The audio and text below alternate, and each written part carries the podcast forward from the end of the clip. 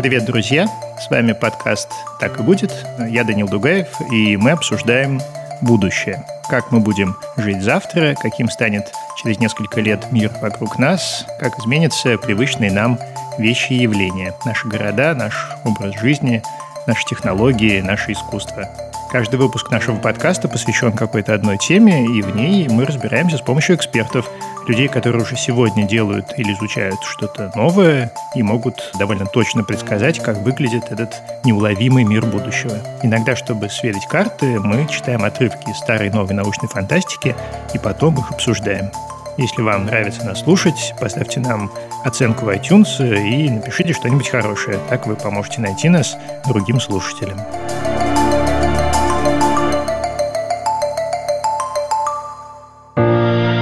Этот сезон мы делаем вместе с партнером компании Selectel. Она занимается разработкой передовых IT-решений для бизнеса. У Selectel есть IT-инфраструктура для решения любых задач, от хранения данных до машинного обучения и работы с искусственным интеллектом. Сегодня мы поговорим о красоте. Что такое стандарт красоты вчера и сегодня? И Сохранится ли это понятие в будущем?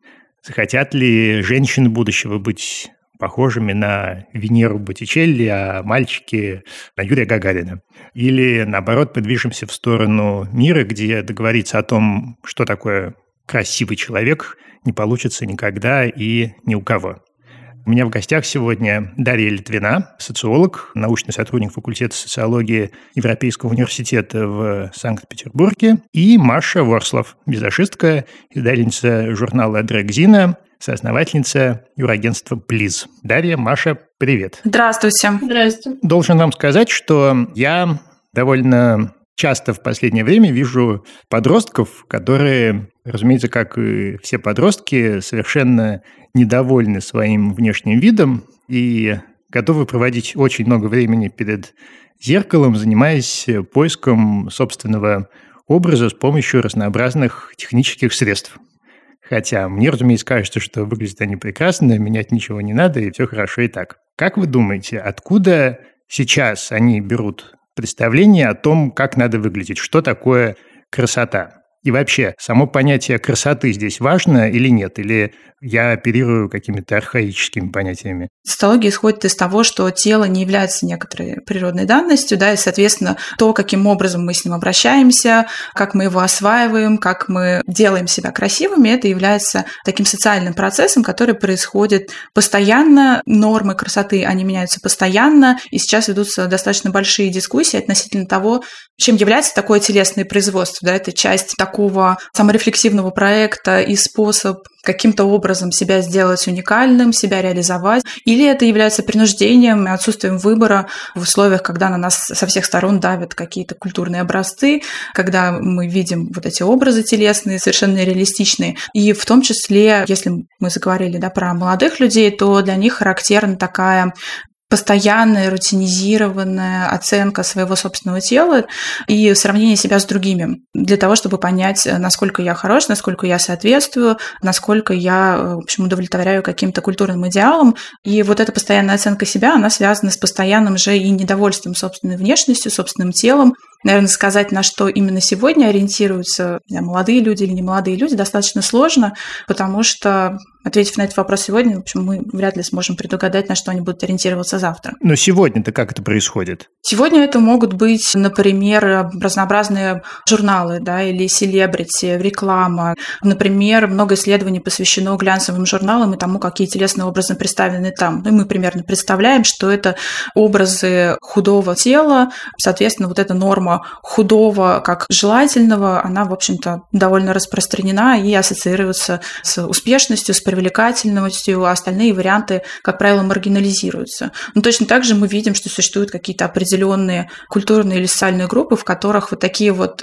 мейнстримные представления о красоте, как стройности, как женственности, они не очень популярны. Мне кажется, что вот эта вот идея о том, что образы красоты берутся из глянцевых журналов э, и что в моде быть худым, это все какая-то идея из примерно 90-х, максимум 2000-х. Я не помню, когда я в последний раз видел у кого-нибудь глянцевый журнал. По-моему, уже давно фокус двинулся с э, вот этих вот худых подростковых тел, которые были популярны году это в 2005 в последний раз, куда-то в другую сторону. Но мне так просто кажется, может быть, это не совсем верное впечатление. Я здесь опираюсь на те исследования, которые мы проводили примерно в середине десятых годов и позже, которые как раз касались того, как молодые женщины или в целом молодые люди формируют вот эти представления о собственном теле. То есть мы с вами можем не принадлежать той части культуры, которой худоба является чем-то важным, значимым. Но в целом, наверное, в мейнстриме это все еще остается таким. Послушаем Машу. Параметры модного тела действительно меняются. Лицом Yves Saint Laurent Beauty стала Барби Феррейра. Это плюс-сайз модель. И сто процентов знают из э, сериала «Эйфория». Это вот та пухлая героиня. Заметьте, что я не использую слово «пухлые» и «толстые» как плохие, это слово реклеймят бодипозитивные активисты. Так, это очень интересно. А вы, может быть, слышали, что есть разделение на коммерческих моделей и на некоммерческих, то есть модных моделей. И вот среднестатистический человек считает красивыми тех моделей, которые используют как раз в коммерции. То есть у них такие конвенционально красивые черты лица. Условно Анджелина Джоли. Вот. А некоммерческие модели как раз некрасивые по общепринятым стандартам, у них есть там какой-то в кавычках изъян во внешности. Собственно, модная индустрия, которая устала от одинаковых, очень красивых лиц, и которой нужно, в общем, выделиться из всей этой массы, она использует как раз неконвенциональных моделей. Вы сказали про подростков, и я вспомнила, недавно косметическая марка DAF делала исследование как раз про то, как девочки-подростки воспринимают свою внешность и хотят ли они что-то в ней поменять. И там была цифра, по-моему, 80% девочек-подростков от 12 до 16 лет хотят все что-то поменять. То есть 80% – это очень много. Давайте послушаем отрывок из э, антиутопии Скотта Вестерфельда «Уродина», роман 2011 года. Дело происходит э, в мире, где всем без исключения в юности делают э, пластическую операцию. Завтра, когда закончится операция, родители будут встречать ее около больницы, а с ними вместе Пэрис и другие ее старые друзья, уже ставшие красивыми. Такова была традиция. Но теперь ей казалось странным то, что ее никто не провожает, так сказать, на этой стороне. Никто не попрощался с ней, кроме нескольких проходивших мимо уродцев. Теперь все они казались Стелле такими малявками, особенно новички, 12-летки, которые глазели на нее так, словно она была грудой костей динозавра. Она всегда любила независимость, но сейчас чувствовала себя так, словно она совсем маленькая, и всех остальных родители уже забрали после школы домой, а она осталась одна, всеми брошенная и покинутая. Угораздило же ее родиться в сентябре. «Тебя ведь Стелли зовут, да?» Она подняла голову. Это был уродец 12-летка. Он еще явно не успел здесь освоиться, держался неловко и смущенно одергивал форменную куртку, словно она была ему мала. «Да, так это тебя сегодня заберут, и ты похорошеешь? Меня, кротышка. А чего же ты тогда такая грустная?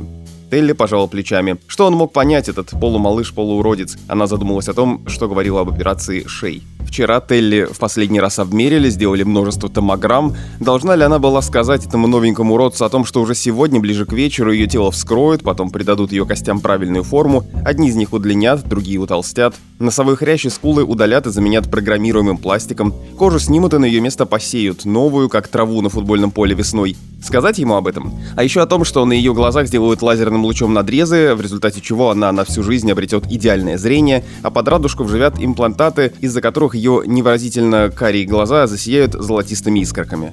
Что ее мышцы получат взбадривающую дозу электротока, что весь ее детский жирок уберут раз и навсегда, что зубы заменят керамикой, крепостью, не уступающей крылу сверхзвуковых самолетов, а белизной лучшему фарфору. Рассказать ему про все это? Говорили, что это совсем не больно, кроме новой кожи, которая пару недель побаливает, как если бы ты сильно обгорел на солнце. Крипово. Несомненно.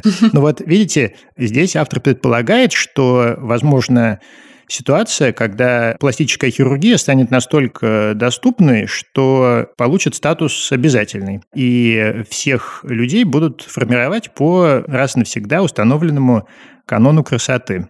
Что вы думаете по этому поводу? Насколько это реально? Я имею в виду не такая ситуация, а вот этот вот устоявшийся канон. Представляете, если у нас есть какой-то образец, например, Брэд Питт, Анджелина Джоли, и есть достаточно возможностей для того, чтобы любого человека превратить в подобие Брэда Питта и Анджелины Джоли, да?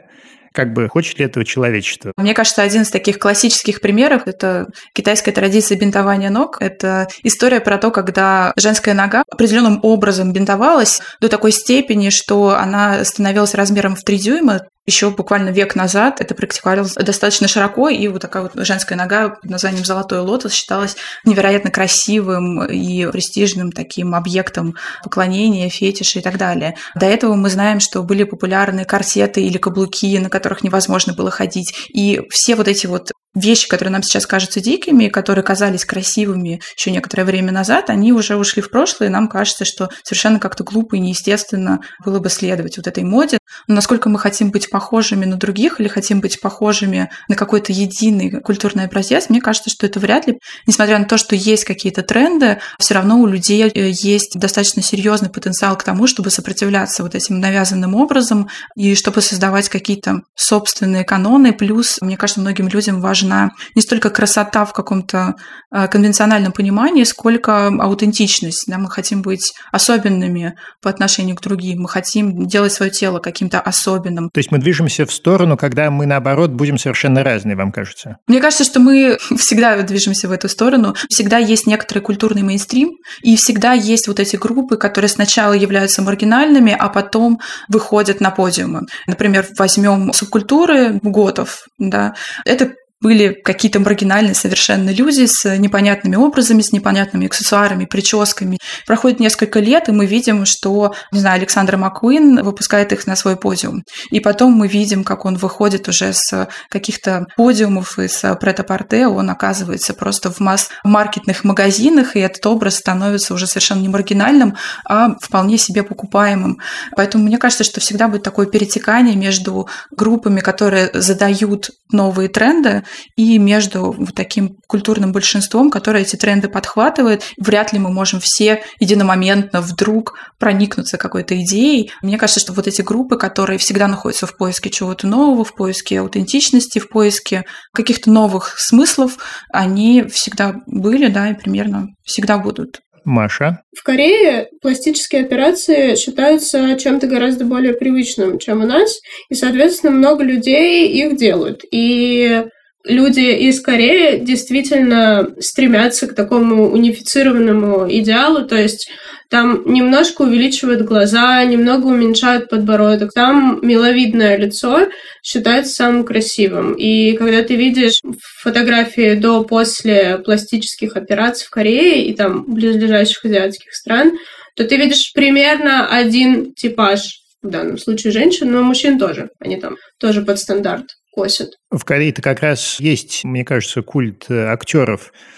Там в разные периоды хотят быть похожими на разных актеров. Вот сейчас, например, популярна очень вот эта вот девушка, которая сыграла в игре в кальмары. И теперь, я думаю, многие, те, кому можно сделать какие-то простые вещи с собой, чтобы быть на нее чуть более похожей, будут выбирать именно это.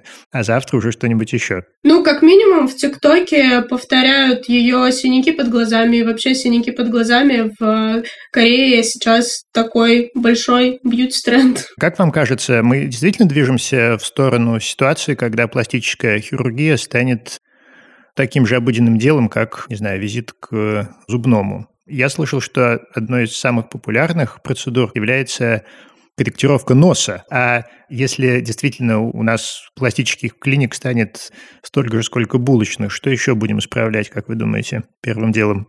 Я думаю, да, конечно, у нас станет больше пластических клиник, как и в целом технологий, которые будут помогать человеку там, поправлять и улучшать его здоровье, либо изменять внешность. И я, честно говоря, не вижу в этом ничего плохого, потому что пусть каждый человек делает со своим телом что ему хочется. Вот. И в целом, если бы была возможность менять не знаю, форму губ или форму скул каждый день, как в Sims, тогда я бы пользовалась этой возможностью, потому что, ну, это прикольно, это как макияж менять. Не очень давно было исследование международное, которое как раз замеряло, какой процент тех или иных хирургических и нехирургических процедур популярен в разных странах мира. Ну и, в общем, в среднем по больнице нехирургических процедур больше. Это различные инъекции, гиалуроновой кислоты, лазерная депиляция, инъекции жира, фотоомоложение и так далее. То есть в целом их больше, чем пластических хирургий. Но среди вот пластических операций наибольшая доля приходится на липосакцию. А за ней идет увеличение груди груди, а потом коррекция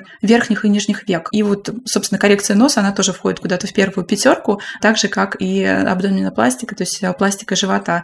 В целом у нас есть тренд на то, чтобы становиться лучшей версией себя. И вот это требование совершенствования, оно проникает буквально во все сферы нашей жизни. Мы должны быть успешными, мы должны быть счастливыми. Мне кажется, проникает и в то, как мы обращаемся со своим телом, и в то, как мы начинаем заботиться о своем теле, разного рода пилинги, лазеры и так далее. Если ты заботишься о себе и становишься такой лучшей версией себя, то нужно, в общем-то, включить эти процедуры и походы к косметологу в часть своей какой-то такой, если не ежедневной, то, по крайней мере, регулярной рутины. Это ужасно. У меня, кстати, вот какой вопрос про пластическую хирургию. Вот вы говорите, что исследования показывают, что по-прежнему всем хочется быть очень худыми. При этом на одном из первых мест в процедурах пластических клиниках почему-то увеличение груди по-прежнему. Это как-то не бьется, нет? Идеальная женщина же, по крайней мере, не знаю, лет 10 назад, она была худая с большой грудью. Ну и плюс еще, если мы говорим про Россию, у нас, э, как мы все знаем, патриархат, и женщины, я уверена, многие делают вот эти все операции просто, чтобы соответствовать стандартам своего партнера. В принципе, мы довольно часто, когда мы говорим про какие-то телесные образцы идеалы, мы говорим про женщин во многом, и чаще женщины ассоциируются со своим телом, и чаще в отношении женщин направлены вот эти императивы стройности, красоты, и эти императивы иногда бывают довольно противоречивыми. То есть мы, не знаю, одновременно должны быть какими-то женственными и сильными, хозяйственными и независимыми, и мне кажется, что Здесь нет какого-то противоречия между тем, чтобы быть стройным и обладать большой грудью. А как вам кажется, в будущем давление по-прежнему будет в основном сосредоточено на женщин в этой области? На гомосексуальных мужчин распространяются очень похожие требования к их внешнему виду, похожие по строгости, как распространяются на всех женщин. То есть в гей-культуре красивыми считаются только определенные типажи мужского тела и мужчин. Я хочу сказать, что я надеюсь, что никого не будут прессовать в будущем вот этими стандартами красоты, независимо от их гендера. Мне кажется, что, по крайней мере, в каком-то обозримом будущем женское тело все-таки будет оставаться в фокусе, потому что женское тело, оно во многом воспринимается как ресурс. Мы понимаем, что какое-то давление в отношении того, как оно должно выглядеть и функционировать, оно происходит не только со стороны моды, глянцевых журналов, ТикТока и так далее, оно в том числе происходит со стороны государства, со стороны здравоохранения. То есть женское тело, оно воспринимается как тело, которое потенциально, в общем, способно поправить нашу демографическую ситуацию, которым предъявляются определенные нормы здоровья, стройности и так далее. В целом, вот тот патриархат, да, и патриархатная культура, она предполагает не то, что там, мужчины каким-то образом субординируют женщин, хотя это тоже, а то, что люди, которые относятся к разным группам и находятся на пересечении разных категорий э, гендера, возраста, класса и так далее, они субординированы. То есть мы понимаем, что, например, какие-то императивы, они будут направлены в сторону очень определенных женщин, например, молодых женщин, да, в меньшей степени женщин старшего возраста, или очень определенных мужчин, да, и в меньшей степени степени, не знаю, в отношении мужчин рабочего класса. То есть здесь система, она немножко сложнее, чем просто МЖ. Она, в общем, предполагает еще большое количество различий и разных пересечений вот этого неравенства. То есть работяги не скоро будут делать себе веки, я так понимаю. Ну, вероятно, да. Вероятно, что и некоторые группы мужчин, мне кажется, не только гомосексуальных, они тоже подвержены вот этим представлениям, в том числе о худобе. И мы это видим из исследований, что для молодых людей, для юнош, для них тоже важно оставаться условно худыми. А Теперь наша партнерская рубрика. Для тех, кто слушает наш подкаст впервые, рассказываю, а для остальных просто напомню, что мы делаем ее с компанией Selectel, Генеральным партнером третьего сезона так и будет. Мы придумали эту рубрику, чтобы напомнить вам и самим себе, конечно, тоже о важном. Во все времена, даже самые темные, есть люди, которые делают мир, а вместе с ними нашу жизнь лучше. И сегодня в рубрике история Луи Дагера, человека, который изобрел фотоаппарат. С древних времен люди мечтали остановить мгновение, запечатлеть образ, пейзаж, событие. Сначала это делали с помощью рисунков и картин, а потом придумали фотокамеру, остроумное устройство, которое фиксировало отпечаток света сначала на химической пластине, затем на пленке, а теперь на электронной матрице. Считается, что появление первой фотокамеры – заслуга Луи Дагера. Дагер был в первую очередь художником и декоратором, и только потом химиком и изобретателем. Химического образования у него не было. Да, что говорить, он не окончил даже школу. В 13 лет его отдали в ученики к архитектору, а в 16 к театральному декоратору. Как декоратор Дагер и прославился.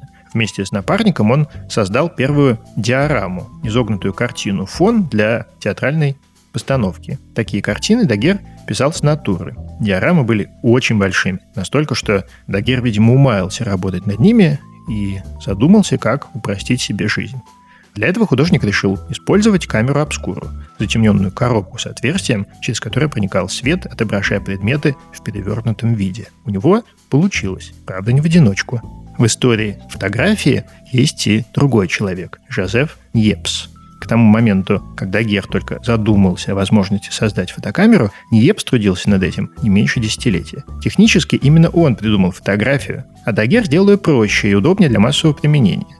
Чтобы снять вид из окна в Ле Гра, это первая фотография в мировой истории, Ниепс потратил не меньше 8 часов, а по некоторым версиям даже несколько суток. Дагер же с помощью паров ртути добился того, что фотографии можно было делать быстрее. 10 минут, снимок готов. Дагер и Ньепс работали в связке, но только Дагер собрал все лавры. Его камера поразила научное сообщество, а имя изобретателя стало известно всему миру. Ньепс успехов совместного изобретения не увидел. Скончался за 6 лет до презентации дагеротипа. Камера обскура осталась далеко в прошлом. Да что там, даже цифровыми фотоаппаратами сейчас пользуются разве что профессиональные фотографы. Теперь наше все – это компактные камеры на смартфонах, которые всегда под рукой. Ну и мы, понятное дело, фотографируем буквально все время, иногда даже не встав толком с кровати. Все эти бесчисленные фото и видео с едой, котиками и красивыми видами должны где-то храниться. А еще быстро загружаться в случае, если пользователю придет в голову срочно показать кому-то фотографию пятилетней давности из отпуска. И, наверное, лучше всего для этого подходят облачные хранилища. Такие есть у Selectel, нашего генерального партнера. В облачных хранилищах Selectel компании могут не только хранить бесконечный объем фото и видео, но и загружать в него резервные копии и архивы. Едем дальше. Слушаем отрывок из романа Станислава Лема «Возвращение со звезд», 1961 год. Астронавт, вернувшийся на Землю после десятилетней экспедиции на звезду Фомальгаут, обнаруживает, что на Земле за это время прошло больше ста лет, пытается адаптироваться и приходит к врачу. Кто вас ко мне направил? Никто, вернее, инфор в отеле. А что? «Занятно», — сказал он. «Дело в том, что я не врач, собственно». «Как?»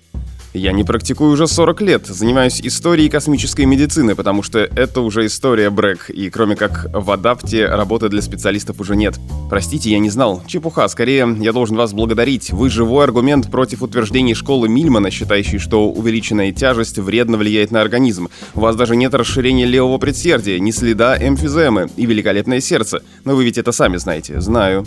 Как врачу мне нечего добавить, Брэк, но, видите ли, он был в нерешительности. Да. Как вы ориентируетесь в нашей нынешней жизни? Туманно. Вы седой, Брэк. Разве это имеет какое-нибудь значение? Да, седина означает старость. Никто сейчас не сидеет, Брэк, до 80, да и после, это довольно редкий случай. Я понял, что это правда, я почти совсем не видел стариков. Почему? Есть соответствующие препараты, лекарства, останавливающие процесс поседения. К тому же можно восстановить первоначальный цвет волос, хотя это утомительная процедура. «Ну хорошо», — сказал я, — «зачем вы мне все это говорите?» Я видел, что он никак не решается. «Женщины, Брэк», — коротко ответил он. Я вздрогнул. «Вы хотите сказать, что я выгляжу как старик?» Как старик, нет, скорее как атлет, но вы ведь не разгуливаете нагишом, особенно когда сидите, вы выглядите, то есть случайный прохожий примет вас за омолодившегося старика после восстановительной операции, подсадки гормонов и тому подобного. «Ну что ж», — сказал я, не знаю, почему я почувствовал себя так мерзко под его спокойным взглядом. Он снял очки и положил их на стол. Его голубые глаза чуточку слезились. «Вы знаете две эпохи. В одной вы провели молодость, а другую познаете теперь. Если добавить эти 10 лет, ваш опыт не сравним с опытом любого вашего ровесника. Значит, они не могут быть вашими равноправными партнерами. Что же, среди стариков вам жить, что ли? Остаются женщины, Брэк, только женщины». «Скорее, одна женщина», — буркнул я. «Насчет одной теперь трудно. Как это?» Мы живем в эпоху благосостояния. В переводе на язык эротических проблем это означает беспощадность. Ни любовь, ни женщину нельзя приобрести за деньги. Материальные факторы исчезли.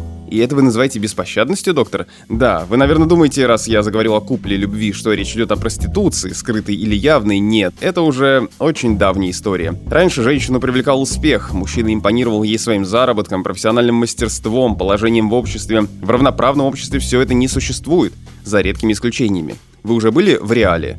Нет. Посмотрите парочку мелодрам, и вы поймете, в чем заключаются нынешние критерии эротического выбора. Самое важное – молодость. Потому-то все так борются за нее. Морщины, седина, особенно преждевременная, вызывают почти такие же чувства, как в давние времена проказа. Ну вот, кажется ли вам, что в будущем действительно единственной ценностью, которая будет иметь значение, будет молодость? Ну, если ее приравнять к здоровью, тогда можно так сказать. Сейчас тренд, который будет разворачиваться, мне кажется, в ближайшие лет 10 точно как раз-таки против вот этой практики и концепции anti-age. То есть люди не считают, что стареть это плохо. И да, они хотят выглядеть ухоженно, но на свой возраст. Тренд будет меняться, потому что мы понимаем, что общество стареет, что у нас э, появляется больше активных людей старшего возраста, и с каждым годом их количество будет увеличиваться, поэтому, наверное, будем ориентироваться в том числе на них. Но сейчас, мне кажется, наверное, морщины, э, седина и какие-то еще такие визуальные маркеры старения все-таки негативно маркируются. То есть я не думаю, что они являются желаемыми. То есть рекомендуете покрасить волосы все же? Я вообще не рекомендую, я только наблюдаю. Понятно. Слушайте, а можно я задам технологический вопрос? Я вот очень люблю всякие гаджеты, и мне кажется, что за последние 10-15 лет появилось довольно много всяких новых приспособлений, которые можно принести домой и над собой учинить какие-то невероятные косметические процедуры по улучшению собственного образа. А как вы думаете, в ближайшем будущем чем нас дарит индустрия? Ну, я думаю, что прежде всего индустрия медицинская, дерматологическая будет стремиться к тому, чтобы победить болезни, не знаю, рак кожи или атопический дерматит или акне, например.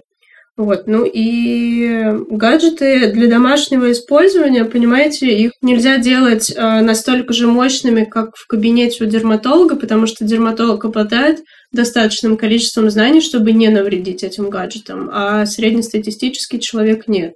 Микротоковая терапия, световая терапия, гаджеты даже для лазерной эпиляции есть, но они все относительно не мощные по сравнению с тем, что ты встретишь в кабинете косметолога. Ну, какой-нибудь валик, который по лицу провел, и акне нет. Конечно, у нас у людей есть э, сильное институциональное недоверие к медицине в том числе, поэтому вместо того, чтобы пойти к каким-то мошенникам, которые из тебя будут вымогать деньги, лучше купить валик, э, не знаю, нарвать подорожник, в общем, как-то самому с чем-то справиться. Мы от этого никуда не избавимся, несмотря на развитие технологий. Может быть, то, что будет э, еще развиваться, это какая-то работа с осложнениями, потому что если некоторое время назад были популярны гели в губы, которые затем вызывали определенные деформации, то нам, соответственно, нужны другие технологии, как с этими людьми работать. Слушаем последний отрывок. Роман Эрнста Кляйна «Первому игроку приготовиться», 2011 год.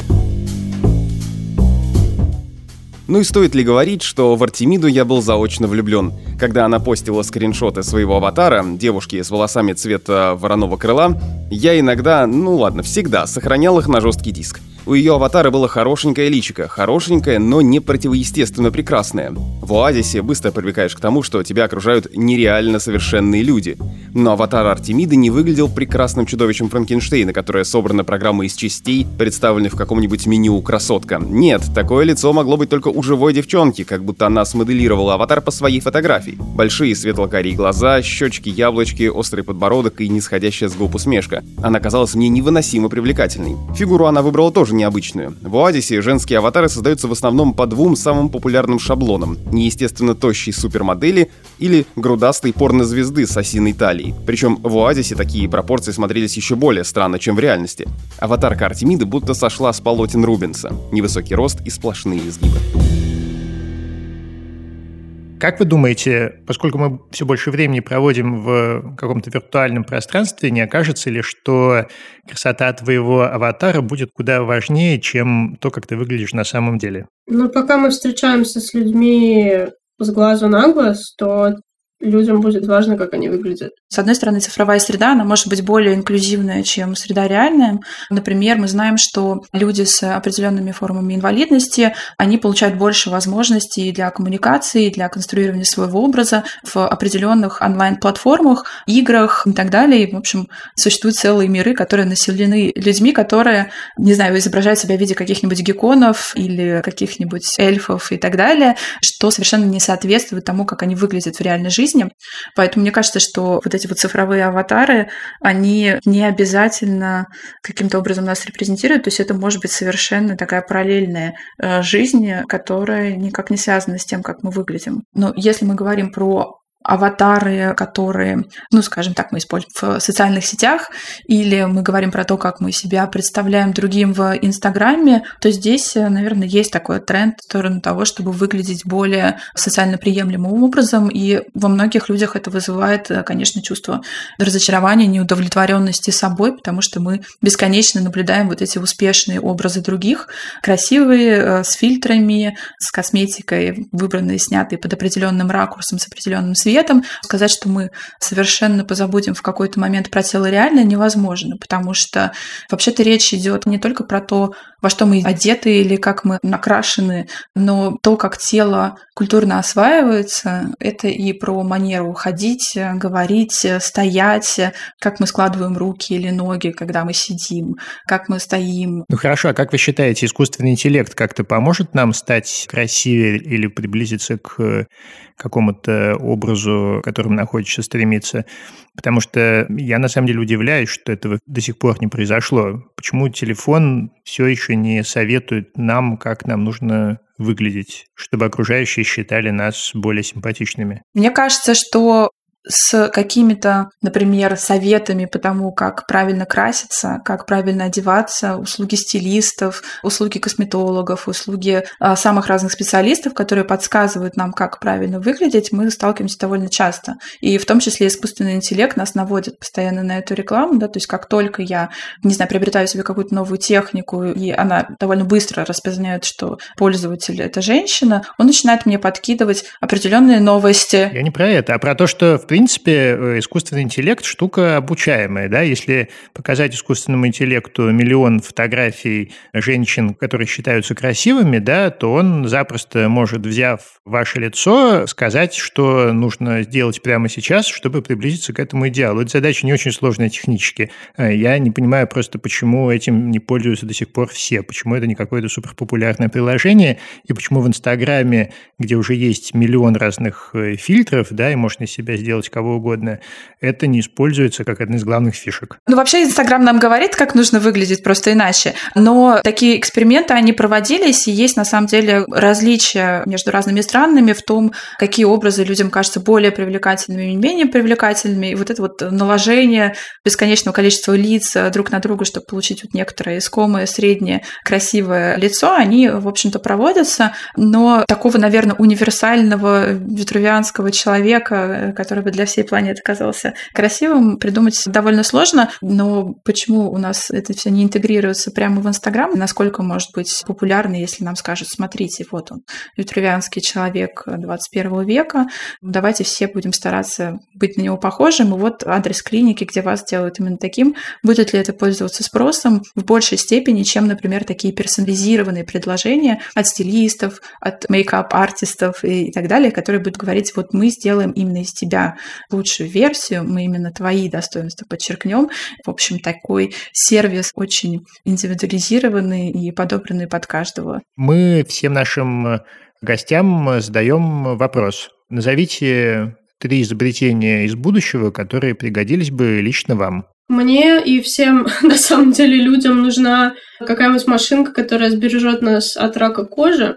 Ну, хотелось бы, конечно, какую-то штуку, которая продлевала бы жизнь, и какой-нибудь универсальный гаджет, который бы помогал от боли. Можно я сломаю рубрику? Я ничего не хочу от будущего. Мне кажется, что идея того, что придут технологии, которые нас спасут, она настолько утопична, что мы в нее бросаемся с головой, и мы хотим, чтобы нам прислали какую-то волшебную таблетку или волшебный аппарат, но Ответ заключается в том, что если мы не понимаем, зачем это, мы не понимаем, как этим пользоваться, и мы не понимаем, а, в общем, к какому лучшему будущему мы с помощью этого идем, наверное, это все будет бесполезно. Маша, Дарья, большое вам спасибо. Было очень интересно. Супер, спасибо вам. Спасибо. До свидания. Этот эпизод, как и весь третий сезон подкаста, поддерживает генеральный партнер компания Selectel. Ребята помогают компаниям выстроить надежную IT-инфраструктуру, которой не страшны ни сетевые атаки, ни поломка оборудования. Приложения, файлы, базы данных. Selectel создает резервные копии всего, что важно сохранить клиентам. А еще организует для них резервные площадки, чтобы компании могли быстро восстановить работу своих сервисов в случае сбоя. Узнать больше о продуктах и услугах компании можно на сайте selectel.ru. Ссылку на него мы оставили в описании этого эпизода на сайте Техника Речи.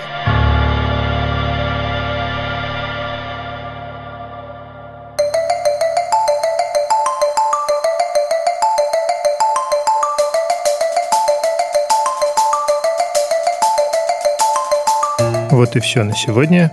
Спасибо, что были с нами. Это подкаст «Так и будет». Я Данил Дугаев. Подписывайтесь на нас, ставьте нам лайки и звездочки, рассказывайте о нас друзьям и обязательно пишите нам письма. Адрес есть в описании этого эпизода. Пока!